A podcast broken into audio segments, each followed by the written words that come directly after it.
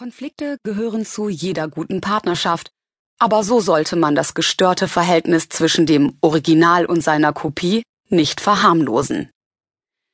Die beiden sind seit Jahrhunderten ein Paar, doch jetzt stecken sie in einer schweren Krise.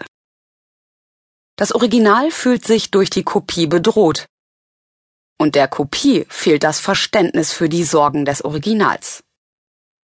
Ihre einst so innige Partnerschaft ist ein Scherbenhaufen.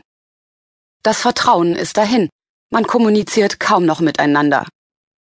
Stattdessen juristische Auseinandersetzungen. Die Anwälte freuen sich über das gute Geschäft. Im Auftrag des Originals heften sie sich an die Fersen der Kopie, mahnen jede Verfehlung ab und kassieren dafür Gebühren. Fündig werden sie vor allem in den Musiktauschbörsen im Internet, wo sie die Kopie nicht selten bei einer Orgie erwischen. Sie lässt sich dann von sogenannten Piraten herumreichen und auf fremde Computer herunterladen, ohne einen Cent dafür zu nehmen. Leidtragender ist das Original, das immer weniger Verehrer findet, die bereit sind, es gegen Geld zu erwerben. Mehr als eine halbe Million illegaler Downloads haben Anwälte im Jahr 2010 aufgespürt und Abmahngebühren in Höhe von rund 400 Millionen Euro einkassiert. Original jagt Kopie. Aus Freunden sind Feinde geworden.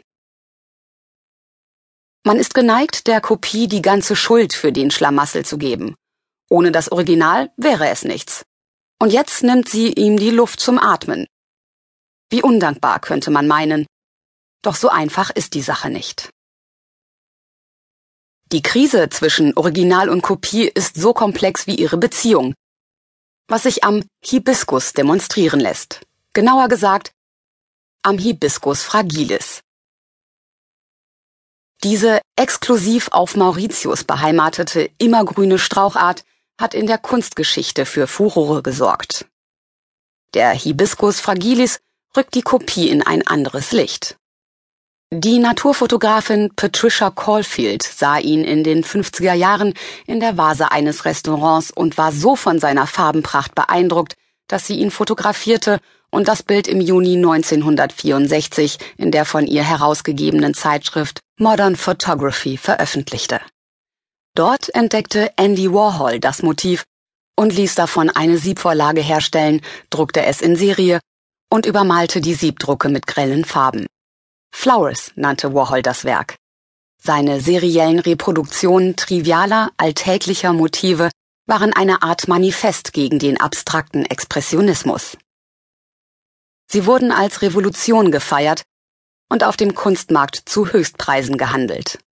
In den Jahren 1969-70 kopierte die amerikanische Künstlerin Sturtevant die Hibiskusbilder von Warhol. Um ihrer Vorlage so nah wie möglich zu kommen, lieh sie sich von Andy Warhol eine seiner Siebdruckformen aus. Sturtevant nannte das Werk Warhols Flowers, machte aber mit ihrer Signatur deutlich, wen sie als dessen Urheberin verstand. Sich selbst. Sturtevant gilt bis heute als Vorläuferin einer neuen Kunstrichtung. Originalität, so lautet deren Credo, macht sich nicht am äußeren Erscheinungsbild eines Werkes fest, sondern ausschließlich an der zugrunde liegenden Idee. Rund 30 Jahre später tauchte der Hibiskus erneut auf in einer Collage von Cornelia Solfrank. Die Künstlerin hatte den sogenannten NetArt-Generator entwickelt, ein Computerprogramm, das auf einer Website nach Eingabe eines Suchbegriffs Collagen aus im Internet abrufbaren Bildern erstellt.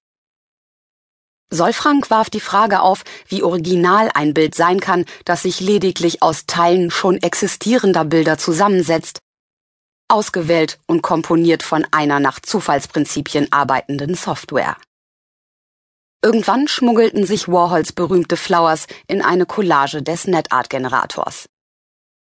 Plötzlich waren sie da und in ihrer Ikonenhaftigkeit nicht zu übersehen, erinnert sich Solfrank. Da das Motiv aufgrund seiner Entstehungsgeschichte so gut zu ihrem eigenen Werk passte, stellte sie es fortan ins Zentrum ihrer Arbeit. Die Kopie, das zeigen die diversen Hibiskus-Adaptionen, ist weit mehr als nur ein Parasit des Originals. Als künstlerisches Konzept feiert sie große Erfolge, weist zuweilen weit über das Original hinaus, bietet völlig neue Sichtweisen.